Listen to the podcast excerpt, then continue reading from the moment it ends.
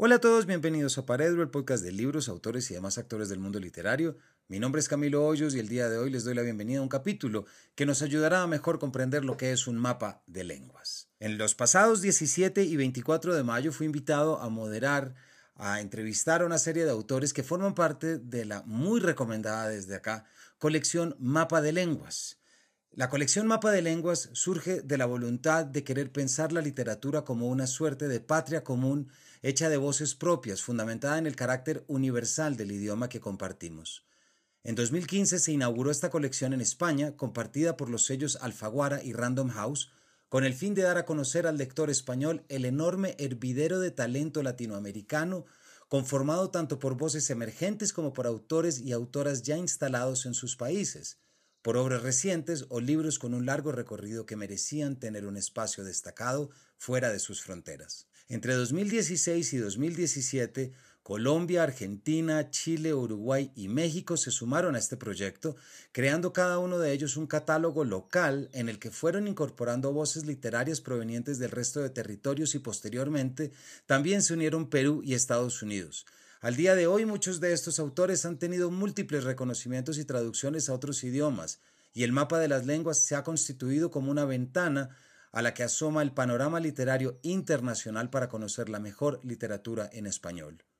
Mapa de las Lenguas se consolidó en 2020 como un proyecto panhispánico global muy ambicioso para que nuestros libros sigan viajando, a partir de una lista única de entre 11 y 13 autores que han tenido la relevancia y el reconocimiento en sus países de origen el año anterior, se establece una fecha de publicación simultánea, una estrategia y gráfica comunes y un trabajo coordinado de promoción entre todas las casas, que suman fuerzas desde lo local para situar a estos autores en el mapa, conformado por Argentina, Colombia, Chile, México, España, Perú, Uruguay y Estados Unidos. El día 24 de mayo cerramos la sesión con una conversación llamada Ficción y Autoficción en la que participaron dos autoras, Katia Adawi y Almadelia Murillo, autoras de dos novelas que no solamente traen a la conversación estas categorías de ficción y autoficción, sino que también ponen sobre la mesa un tema que aquí en Paredro hemos traído muchas veces y es esta literatura que estamos creando tan necesaria en el que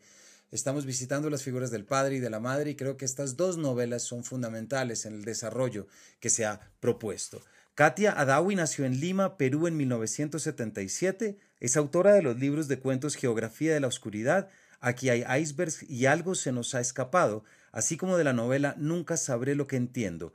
Vive en Buenos Aires y dicta talleres de escritura creativa. Y Almadelia Murillo Nació en 1979, ha publicado Cuentos de Maldad y uno que otro maldito, El niño que fuimos, Las noches habitadas y Damas de casa. Así es que los dejamos con este capítulo realizado gracias a una alianza, como ya les contamos, en la cual estaremos hablando de La cabeza de mi padre de Almadelia Murillo y Quiénes somos ahora de Katia Adawi. Dos novelas que recomendamos muchísimo desde acá, dos autoras que hay que visitar y por supuesto esta colección mapa de lenguas que debería estar en los anaqueles de todos. Así que sin mayores preámbulos los dejamos con el primero de tres capítulos que surgen de esta alianza y que traen algunas de las mesas que pudimos disfrutar en este festival y que trae la importancia de esta colección. Bienvenidos a Paredro.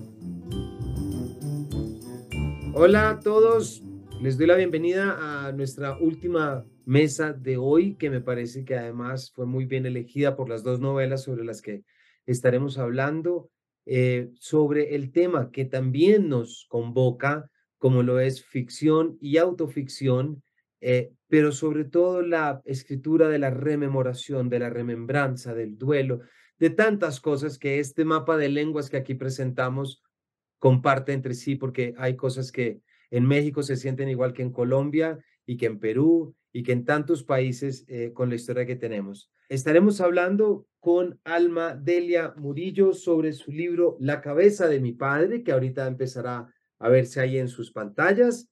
Eh, Alma nació en Ciudad Nezahualcóyotl, ahorita le pido a ella que lo lea, Bogotá es más sencillo que eso perdón. Ha publicado cuentos de maldad y uno que otro maldito, El niño que fuimos, Las noches habitadas y Damas de casa. Autora de la columna sabatina Posmodernos y Jodidos, que puede leerse en almadelia.mx.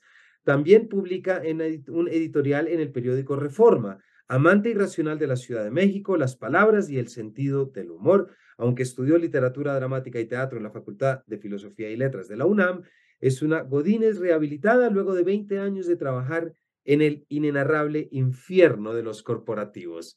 Y por el otro lado, eh, nos acompaña Katia Adawi de ¿Quiénes somos ahora? Nació en Lima, Perú, en 1977. Es autora de los libros de cuentos Geografía de la Oscuridad, Aquí hay icebergs y algo se nos ha escapado, así como de la novela Nunca sabré lo que entiendo.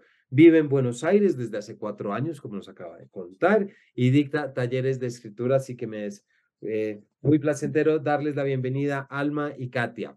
Hola, qué alegría. Hola, a todos, a todos. Me alegría estar acá hablando además sobre estas, bueno, creo que ya las mostré, pero no me canso de mostrarlas para que vean en su materialidad.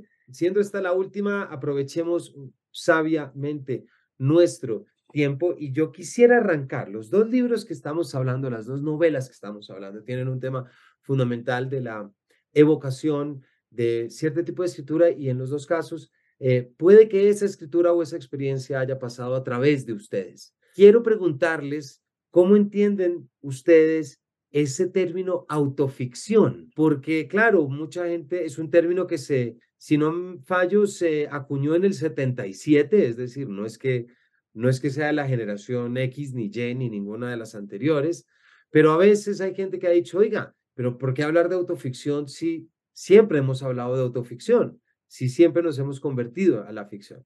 Eh, ¿Cómo se relacionan ustedes con el término? ¿Les parece problemático o al contrario, les parece que es útil y hace que la labor sea más eficiente? Quien quiera comenzar. Em, bueno, pues a ver, yo creo que mm, sí es un, es un espacio en tanto ambiguo, ¿no? Em, a mí me gusta más hablar de la literatura del yo o la narrativa del yo. Eh, y que eso permite que lo que estemos contando, más allá de si es una memoria o es un relato ficcionado o, en fin, eh, lo que deje claro es que el material narrativo es justamente las vivencias de quien escribe, ¿no? Por otro lado, en mi caso en particular, sí, la cabeza de mi padre es la primera vez que yo escribo en este registro. Todo lo demás son completamente personajes ficticios, mesas que hablan, em, asesinas seriales, etcétera, ¿no? Y lo que también eh, ocurre es que cuando la gente me pregunta, oye, pero ¿por qué dices mi novela? Si, no, si es tu vida, ¿no? Si no es una novela, si es tu vida, si estás contando lo que ocurrió.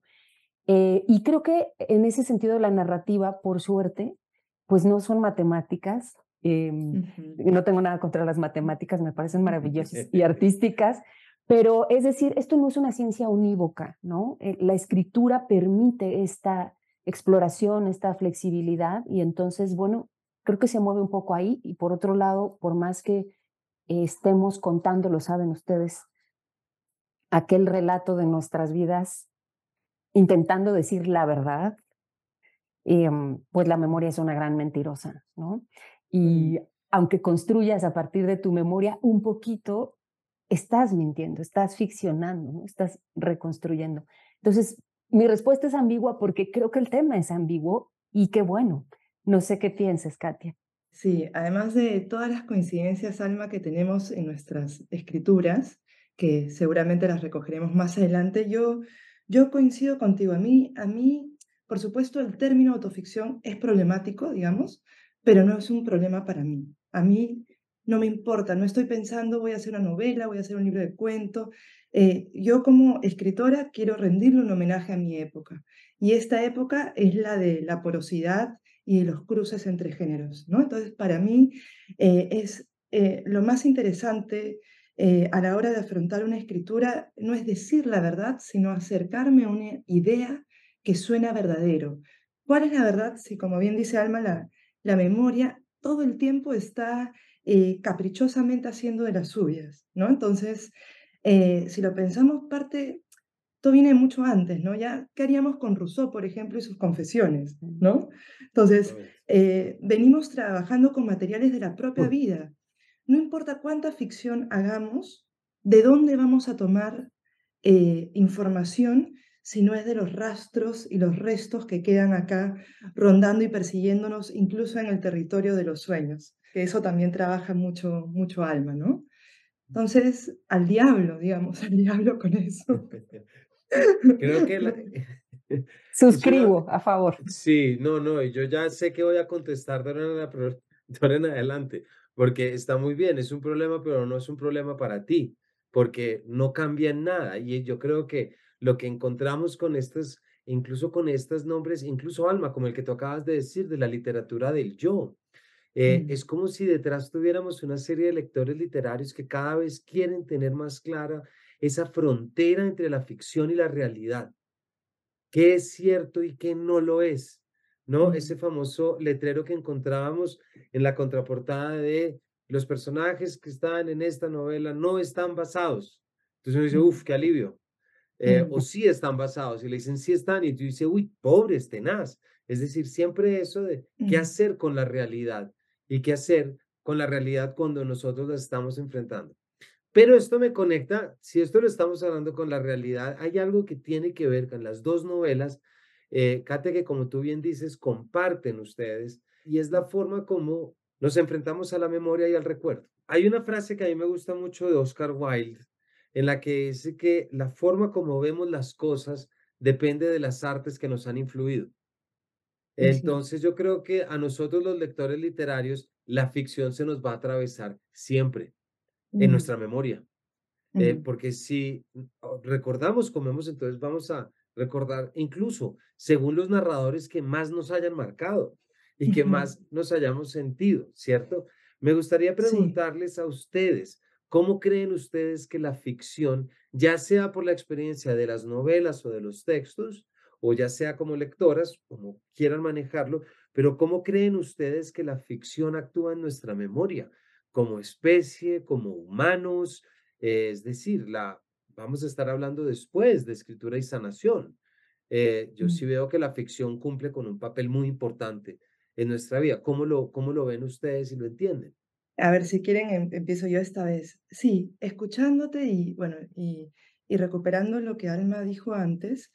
eh, primero, el, el problema para mí con una escritura que no es conmovedora en el sentido de dar cuenta de una hondura, acompañarte a atravesar una hondura, es, es cuando se sostiene en el plano de lo meramente an- anecdótico y no leemos que ahí alguien ha aprendido a transformar, digamos, su dolor en arte. ¿no? Entonces, eh, recuperando también lo que dije, tu pregunta, eh, yo pienso mucho en Annie Ernaux y cómo ella trabaja en el acontecimiento, por ejemplo, el tema de su aborto, ¿no? Cuando ella le, le reclama, tú acá estás hablando solo de ti, ella dice, no, yo estaba también dando cuenta de lo difícil e hipócrita que era abortar en una Francia en los 60 en medio de las revoluciones estudiantiles. Incluso ahí, en medio de la revolución, era muy difícil poder hacerlo. Entonces, eh, da cuenta de una problemática de las mujeres, una problemática de salud, una problemática hipócrita en un contexto determinado. Eh, yo te diría, esa, ese trabajo es ficción y autoficción a la vez, podríamos verlo así también, eh, pero lo que ocurre ahí es que se da, eh, hay una idea del universal que se sigue trabajando, pese a que no es un libro que consideremos clásico, el libro de Arnaud, hay una idea de lo universal, que, que se entienda este problema. Entonces, yo creo que la ficción no tiene ningún papel, la literatura no, no tiene que cumplir un papel. Sin embargo, aunque no cambie una guerra, eh, aunque no detenga los virus, ¿no? aunque la pobreza siga existiendo, digamos, el, el rol que nos podría traer es el de darnos un alivio, ¿no? Ac- nos acompaña a vivir y a morir, digamos. Eh, para mí eso es un montón, ¿no? Eh, como Alma dice en su libro, hemos salido del pánico escribiendo y leyendo, ¿no? Entonces, en ese, en ese contexto somos Team Sherezade, ¿no? Cada noche la, la literatura nos, nos salvó, nos salvó la vida, ¿no? De la muerte psíquica, que quizás es la muerte más terrible de todas. Sí, sí, qué lindo eso que dices al final, ¿no? Porque es cierto, em, yo lo cuento ahí en la novela y ahora lo digo así, los libros son mis otros hermanos, además de esos siete hermanos que ya son suficientes, tengo esos hermanos libros que por ahí, eh, viviendo en estas zonas marginales en las que yo crecí, era, era difícil acercarte a la literatura, ¿no? Pero bendita la hora, o sea, como decía Borges, ¿no? Lo mejor que me pasó en la vida fue aprender a leer. Y entonces, eh, cuando por ahí cayó un ejemplar de, de, de, toda la obra, por ejemplo, de Dostoyevsky, estos de Aguilar, ¿no? Uno de ellos, donde leí muy chiquita Los Hermanos Karamazov, que yo estoy segura que no entendí, pero sentí cosas. Y ahora que hacías esta pregunta, Camilo, lo que yo pensaba es, por supuesto que la ficción, si nos ponemos en estos términos con, con ciertos diques del entendimiento, ¿no? Podemos decir que la ficción es mentira o no es real. Mm. Pero mm. las emociones que provoca son absolutamente verdaderas. Y mm. eso, por supuesto que alguien que con los años va refugiándose en esto, o sea, escribir es mi ansiolítico infalible, ¿no?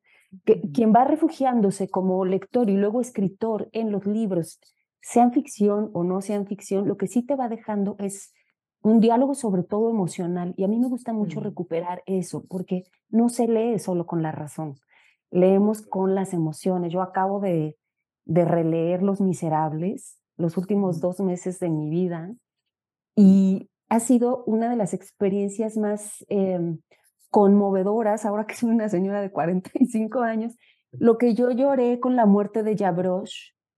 Ah, ¿no?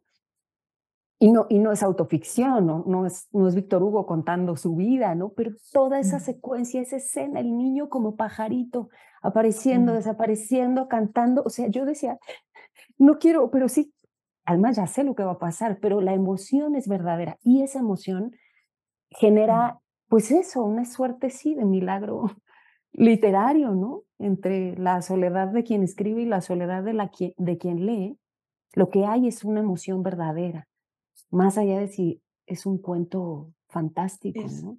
Es muy lindo eso, ¿ah? es, es un milagro, como tú bien dices, porque eh, podríamos considerarnos no religiosos, ¿no? Ni religiosas. Sin embargo, eh, la lectura y la escritura son ejercicios espirituales. Es lo que sería una experiencia mística profana, pero sí, es decir, es exactamente entenderla desde ahí. Pero me, me interesa mucho un, un, tema que estamos mencionando acá, Alma, que tú traes, y Katia, tú también ya lo estás diciendo, y es que yo siento que nuestra generación, es decir, yo soy del 79, Alma como tú, mm. y que somos de la misma, Katia, ¿cierto? Tú del 77, mm. pues yo siento que nuestra generación, y esto lo digo a nivel latinoamericano, está cada vez más revisando y explorando las figuras con las que fuimos criados, es decir, la figura del padre y de la madre. En Colombia, por ejemplo, eh, bueno, Pilar Quintana con los abismos es revisar la maternidad. Sara Jaramillo Klinker, cómo maté a mi padre, revisar el asesinato de su padre a manos de un sicario en Medellín. Bueno, y así Emiliano Monge acaba de publicar también. José, eh, mejor dicho, podemos sacar, yo al principio creí que era algo más de escritoras, pero ya mm. hay una Giuseppe Caputo, Estrella Madre, José Zuleta en Colombia, etcétera, etcétera. Es decir, es algo que ya no es únicamente de género. Entonces luego en un momento dije, ¿será que, está, me he dicho, ¿será que esos son los efectos que las redes están haciendo que caigan sobre nosotros, por ejemplo? Una nueva forma de recordar. Y después dije, claro, también somos Latinoamérica. Es decir, ¿cuántos asesinatos hemos tenido que vivir? Entonces, mm. quiero preguntarles cómo ven ustedes en la actualidad esta inmersión que parecemos estar viviendo de poder revisar las figuras paterna y materna, figuras de crianza y figuras que están en nuestra infancia. No creo, y no es verdad decir que es la primera vez que se hace, porque también ya se ha hecho, pero ustedes creen que nosotros lo estamos haciendo de una manera especial que nos diferenciaría de las épocas pasadas o sencillamente estamos aprovechando el tema novelesco, aprovechando, lo digo con mucho respeto, por supuesto, para poder indagar y explorar. Ay, qué temazo. Em, yo creo que sí, por supuesto es que hay un tema transversal y universal, ¿no? Que es eh, esta figura de eh, atávica, ¿no? De la madre y el padre. Además, en, este, en esta mesa tan puntualmente retratadas, ¿no? Katia que habla de la madre, del duelo de la muerte de una madre, y yo que hablo del padre y de ese duelo, pero no es solo eso, es la deconstrucción de esas figuras, es un relato profundamente eh, emotivo en ambos casos, ¿no? Y sobre todo es, eh, me pareció a mí cuando terminé de, de leerte, Katia, que, que lo que las dos hacíamos era un largo recorrido de preguntas, ¿no? Esas mm. preguntas que no podíamos hacer de pequeños, porque mm. no preguntes. Em, de pronto, bueno, cuando tienes este oficio, si para algo sirve, que para algo sirva, sea para preguntar, ¿no? Entonces pienso que un poco es un tema universal, pero también es verdad en el caso de Latinoamérica que pues nuestros relatos yo recuerdo, y lo cito creo que en mi novela, la, la distancia que nos separa, ¿no? De Renato Cisneros, que conocen seguramente muy bien, ¿no?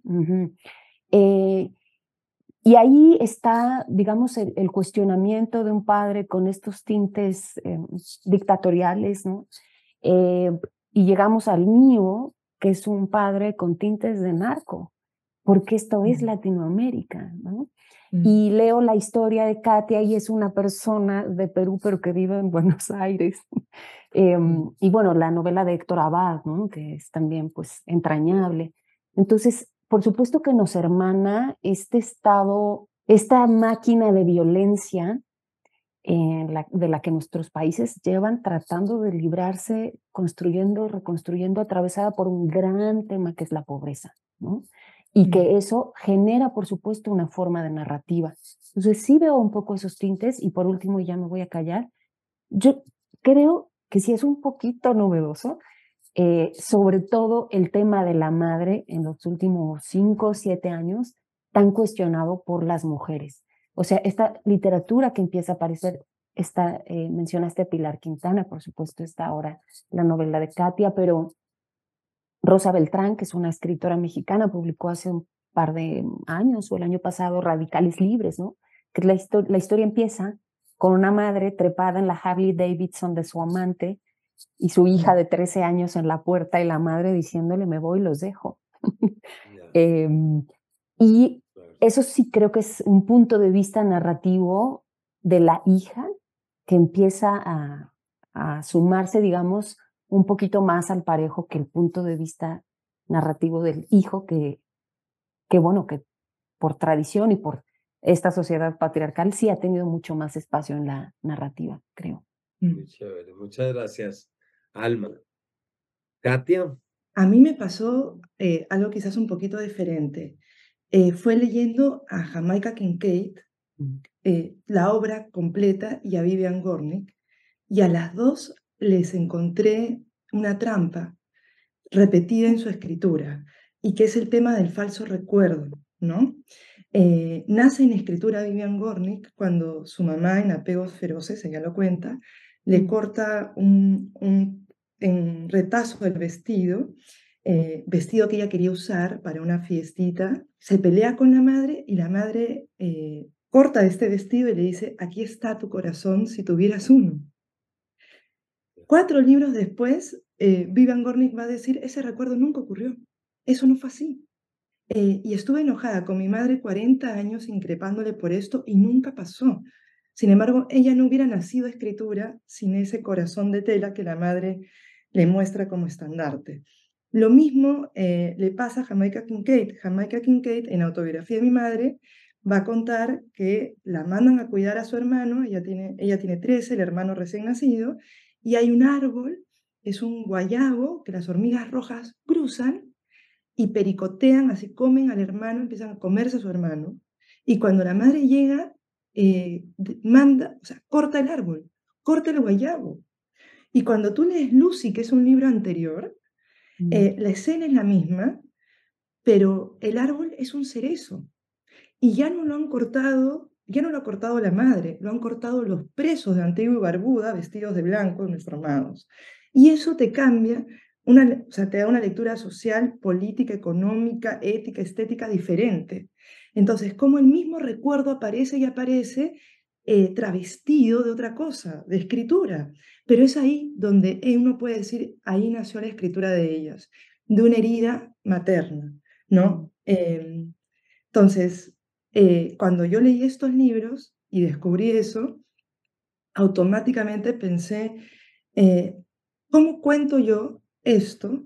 Pero también doy cuenta de lo que era ser clase media en el Perú de los 90, de los 2000, atravesar una dictadura, que nuestro mejor programa cómico y el único, Risas y Salsa, se pudiera eh, burlar de nuestra hambre y nuestra cólera y nuestra rabia y hacerlo tan dignamente aún con su machismo, pero era un domingo a domingo, entendían al Perú y todos, no importara nuestra clase social, perdón, creo que era los sábados a las nueve de la noche, nos entendíamos, entendíamos algo ahí, nos veíamos ahí y nos reíamos de ser nosotros, ¿no? Entonces, em, yo no encontré en mis búsquedas de mi propio país esas respuestas, pero creo que dialogo con esas escrituras y dialogo con escrituras de otros charcos, digamos, que cruzan otros mares, eh, dialogo con, con ellas, ¿no? Y por lo general, eh, gente que habita, eh, que habita islas, ¿no? Me pasa eso, como Jamaica como, o como Vivian en Nueva York, ¿no? Me, me, hace, me, me hace abrazar mi propia extranjería también, ¿no? entender esa, esa no pertenencia. Desde, desde ahí vienen, vinieron algunas preguntas, no respuestas, como dice Alma. Por eso mi libro tiene una pregunta y el libro de Alma no, no hay cabeza y no hay cabeza nunca, ¿no? ¿Cómo entender esa cabeza? No, no se le termina de entender. Qué lujo de par de respuestas, muchas gracias. Esto eh, creo que es un curso. Podríamos estar, o sea, hacer solamente de esta temática y de la forma en realidad como la literatura termina apareciendo para poder venir, me atrevo a decir al rescate, eh, lo que alguna de las dos mencionó hace un rato de la muerte psíquica, me parece que es. Pero hay algo que también quiero aprovechar metiéndome en la cocina de cada una de las novelas. Por lo general, en los cursos que damos en cursiva de escritura, a quienes lo toman encuentran de los elementos que más difíciles encuentran es cómo liberarse de la presión de escribir sobre su familia. Es decir, cómo escribo sobre mi madre, cómo escribo sobre mi familia, que en últimas es cómo escribo sobre mí mismo y muestro al mundo lo que estoy pensando de. Y ahí hay un doble riesgo. No digamos riesgo, hay un doble reto. Quiero preguntar si nos quieren ustedes contar alguno. Hay uno que es técnico, por supuesto, porque es una novela, no es, me voy a poner aquí a hacer una nota de voz que luego transcribo, pero luego hay uno que yo lo encuentro muy vinculado con el primero, que es el emocional. Es decir, es el, el, la escritura difícil que, como tú decías ahorita, Alma, pregunta, busca, eh, y no es fácil, no es fácil. Escribir en este momento no es fácil. Me gustaría si nos pueden contar algo de esa experiencia, como quieran, de uno o de otro, que supuso el trabajo de sus novelas. Mira, yo creo que hay que, como dicen los gringos, kill your darlings, ¿no? Mata, mata a tus queridos, hay que matarlos simbólicamente. Si uno escribe pensando que va a ser leído por su familia, solo está condenado a morir. no vas a poder. Eh, hay que aspirar a ser leídos por quienes no nos conocen, esos lectores con los que fantaseamos pero que no conocemos, ¿no? Entonces, yo hago un ejercicio de tranquilización y calma que es una persona, un lector, como dice Aira en su libro El lector, un lector. Un lector, eso es un montón para mí. Y para esa única persona que yo no conozco, le voy a mandar una carta en un formato narrativo impreso un poco más largo y va a poder responder o no a ella. Pero hay que olvidarse que hay familia, hay que matarlo simbólicamente porque si te sientes visto por ellos, esa, mirada condena como a prueba la necesitamos, pendemos de ella. Se han muerto los padres y aún así en, es como una orfandad ocular, seguimos necesitando esa mirada. ¿Por qué? Porque si podemos ser nuestra propia madre, nuestro propio padre, podemos ponernos en otro lugar. Entonces la escritura es un ejercicio adulto de intentar no depender de la mirada ajena, a la vez que sabes que la necesitas, porque necesitas dialogar, Escribimos para dialogar, para conversar con otros, para pensar con otros, y aunque parezca un ejercicio sumamente solitario, es muy comunitario. ¿no? Escribimos con, rodeados de libros, rodeados de pensamiento ajeno, lanzando una carta en una botella en un mar sin agua hacia el futuro. ¿no? Entonces, para mí es, siempre pienso, esto es un acto de amor, yo estoy con, con, con mucho amor, estoy entregando esto para quien desee tomarlo. ¿no? Y no aspiro a, que, a, que, a ser leída ni a ser entendida. Por supuesto que sí, pero también eh, pienso es una ofrenda, la lanzo con amor, ¿no? Entonces, este es un ejercicio de amor para mí, ¿no?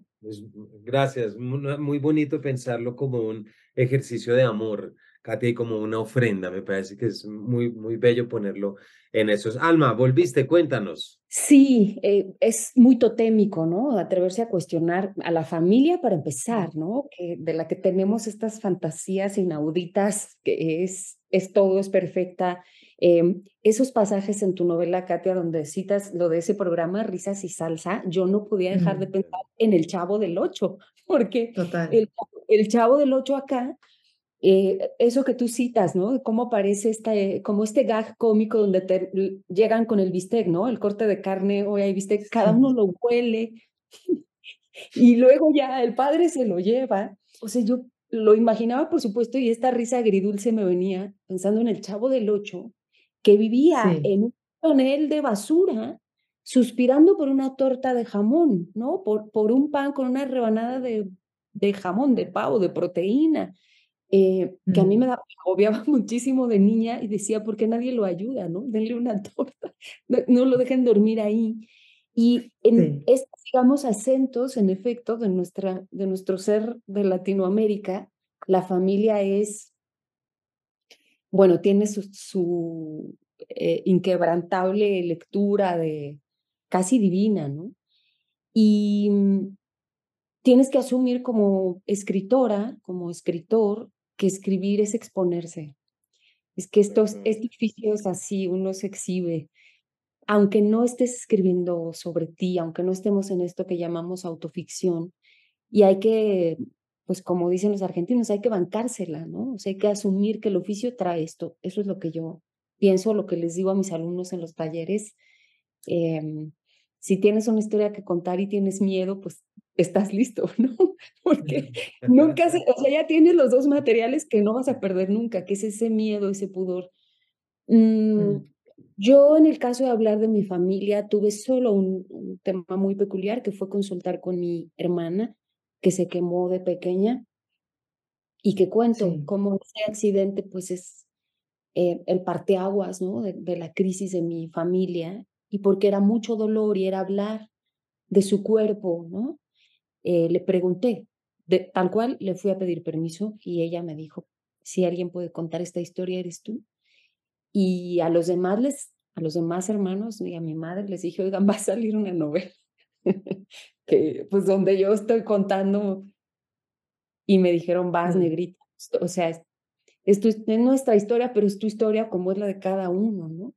Eh, pero este, este caso en particular de escribir sobre esto, que además creo que en el caso de ambas está hecho con mucho amor, o sea, es una reconstrucción muy amorosa y que por eso no, no puedes garantizarlo, pero sí saber que no va a ser recibido con violencia como Nausgard, ¿no? Como al pobre Nausgard se le ha pasado eh, al noruego con su, con su larga publicación.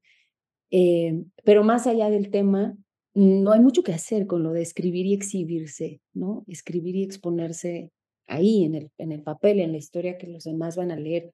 Yo creo que es algo como todos los oficios que tienen un lado difícil o que hay que, que aguantarlo, pues eso es uno de los, de los temas que hay que asumir cuando escribes. Y además, Alma, tomando un poco lo que acabas de decir, siempre está mejor sanarse que quedar bien. Es decir, Y, yo mm. sí creo que, sobre todo en las dos novelas de ustedes, hay una presencia muy clara de algo que yo creo que estamos empezando a entender gracias a estas novelas y gracias a esa perspectiva femenina, Alma, de la que tú hablabas, de esa muy íntima relación entre la sanación y la escritura. Y, no, y sanación me refiero desde lo terapéutico, pero también eh, es imposible pensar que una novela el que tú acabas de mencionar, El olvido que seremos de Héctor Abad Faciolince, una novela tan importante, esa novela llega a sanar cosas, llega a sanar mucha gente que le pasó lo mismo. Eh, y yo creo que le, ese, ese proceso de lectura también nos conecta con algo que yo creo, aquí sí no me atrevo a decir en Latinoamérica, pero sí me atrevo a decir que en Colombia es acercarse a la literatura desde esa posibilidad no decir que es su única posibilidad, porque imagínense donde dijéramos, de en adelante solo se escriba para sanar el recuerdo. No, no puede serlo. pero yo sí creo que siempre tiene esa opción, ese camino, y la lectura de las dos novelas de ustedes es, es un estupendo ejercicio para darse uno cuenta que sí existe ese horizonte y que sí, eh, la lectura se lo puede dar. Yo pensaba que también eh, a mí me pasa algo, o sea, yo no escribo para sanar nada. Quiero decir con esto que escribo para poder sostener mi rabia. Eh, la rabia que me defiende de no ponerme nunca más en una situación de extrema vulnerabilidad donde yo le entrego la mano al perro que creo que va a ser mi amigo, ¿no? Eh, escribir me defiende, es para mí es todo lo contrario, escribir me defiende, me viste, me llena de palabra, me da lenguaje, me da armamento eh, para, para ponerme en un lugar más adulto en la vida, ¿no? Para sanar tengo mi terapia aparte. Y yo no espero que nadie que me lea diga voy a sanar con este libro, ni ah, voy a sostener mi rabia con este libro, sino uno lo entrega, quizás mi única aspiración es no entretener, acompañar, ¿no? Acompañar, ¿no? Pero le quitaría la palabra terapéutico. Acompañar, punto, ¿no? Signo de acompañante terapéutico. Porque también creo que los procesos de cada alma son distintos, ¿no? Entonces, lo que te hace bien a ti, al otro no.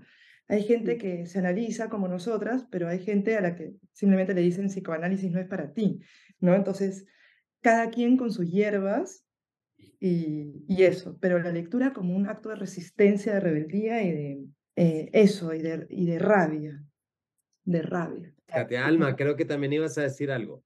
Sí, eh, es que bueno, la oigo y me oigo en las muchas conversaciones cuando me preguntan esto diciendo casi exactamente lo mismo, ¿no? No, no, no, no, yo no quiero sanar, yo no quiero sanar a nadie. Eh, en el caso de México, además, con este gran tema de, de, mm, digamos, de cambio social, ¿no? De venir de un origen y llegar a otro, entonces me ponen como ejemplo y se los digo, yo me quiero morir, ¿no? Me parece muy perverso. Eh, no, no, soy ejemplo de nada, menos para justificar un sistema de tanta desigualdad, concluir diciendo, mira, si ella pudo, tú puedes. No, no, pero sí creo algo, más que la palabra sanación, en este caso, en particular mío, de la escritura de este texto, y lo pienso muchas mm. veces, la escritura, lo que sí me permite es la integración. Es decir, algo mm. se integra, escribir, sí, tejer, ¿no? Sirve para juntar los pedazos, integrar y tener esta sensación de, de completud, aunque sea narrativa, ¿no? Al final yo digo, bueno, pues yo, me, yo quería tener un padre porque como el mío se fue y me dijeron que se había muerto y ahí lo anduve buscando, pues por lo menos de palabras, pero me lo voy a construir, me lo voy a dar, ¿no? Entonces, sí creo que la escritura integra y que esa integración para mí sí ha sido eh, un gran descubrimiento y un, y un muy buen lugar al que arribar con mi rabia y mi carencia y mis preguntas.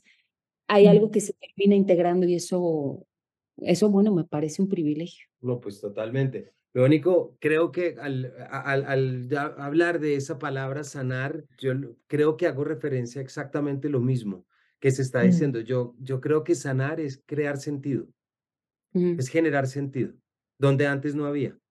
Mm. Y creo que eso, eh, y, y, ahí es donde me quedo, ahí es donde me, me, me, instalo mucho porque es esa narrativa que me permite como entender algo que antes no entendía, la ausencia, eh, la, mm, el duelo, lo que sea, pero desde ahí era un poquito desde donde lo decía. Em, se nos está acabando el tiempo, pero hay una pregunta que nos envían y que, te, y que quiero hacérselas y es, Jimena nos pregunta, Ficción o no, las palabras que ustedes comparten traen recuerdos a nuestra individualidad y también al recuerdo colectivo.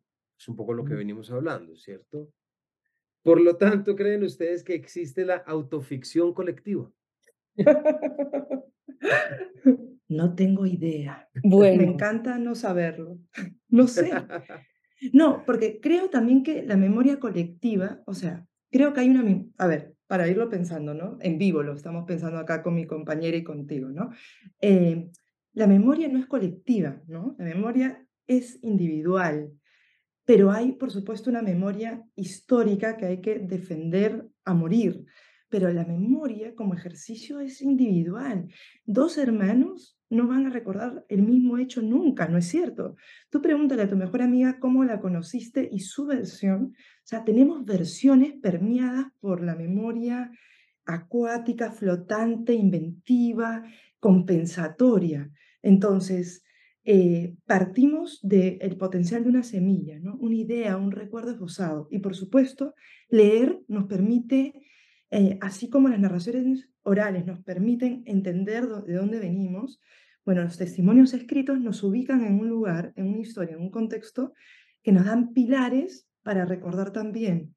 Eh, leer es como leer en ese sentido, ¿no? Tú, tú hueles perfumes, aromas, cosas que apestan, inmediatamente no hay olor inocuo, te lleva a un lugar amoroso o, cruel para ti. Mm. Lo mismo ocurre eh, con las lecturas, ¿no? Te, te llevan a otras. Por eso es que son riachuelos y, abismos en los que uno siempre tiene pie, ¿no? Eso, eso es lo hermoso, se va construyendo con otros.